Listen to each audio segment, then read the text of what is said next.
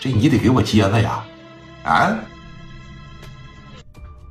你说条件吧，我听听啊。条件合适呢，我可以给你考虑考虑；条件不合适呢，就算了。你这么的啊，打了我兄弟一枪，你给我拿二十万块钱。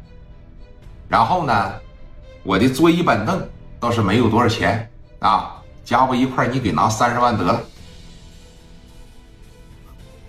你的两个条件呢，我都答应不了。啊，说你看看还有别的办法吗？我看看，你敢来见见我吗？啊，你敢不敢？见你行，我不去，我让我兄弟过去。我操，这家说话真是两头堵啊！啊，真是两，我不去，我没有时间，让我兄弟去可以啊？让你兄弟来呀？那也行，啊。没事儿，咱只是谈一谈，综合考虑考虑我提的条件。毕竟啊，这要是动起手来，你这边也不是个儿，是吧？外边刮风下雨，不知道自个儿兜里边有多少钱，自个儿那兄弟有哪两下子，自个儿还不知道吗？放心大胆的让你兄弟过来，放心啊，我不弄死他。行了，上哪儿啊？就上我办公室吧，我夜总会。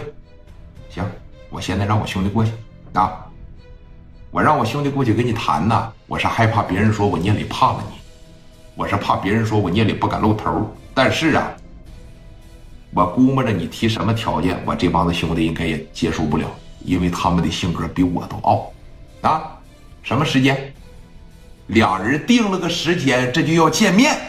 那么你看，这场谈判。接下来我可以说是世纪谈判，是我所讲过故事里边最牛逼的一场谈判。继续讲述咱们没有讲完的江湖往事啊！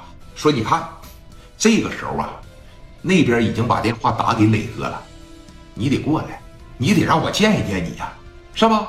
你这小伙这么狂，来到我的夜总会，你就给我打个稀巴烂，你就朝我兄弟周兵腿上开一枪，我没有见过你这么狂的。在电话里边提要求啊，咱全都不算数。有能耐你过来跟我见一见，让我看看究竟是谁，也让我睁大我的眼儿，让我看看究竟是谁这么狂。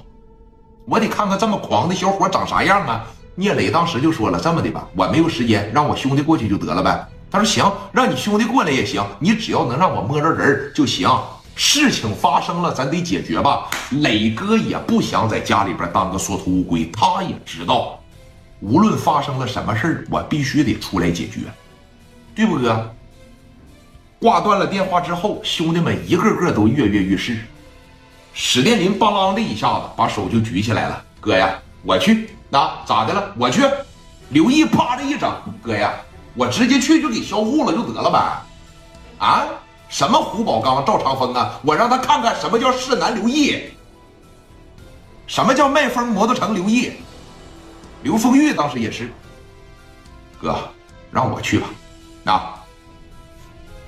大家伙咱都安静一下子，啊，安静一下子，安静一下子。说这个谈判这种事儿啊，我认为说让丰玉去，啊，是最合适的。殿林呢能打，但是哥可不是说你有勇无谋啊，你绝对是哥身边不可缺少的一个角色哥也不是说怀疑你的能力。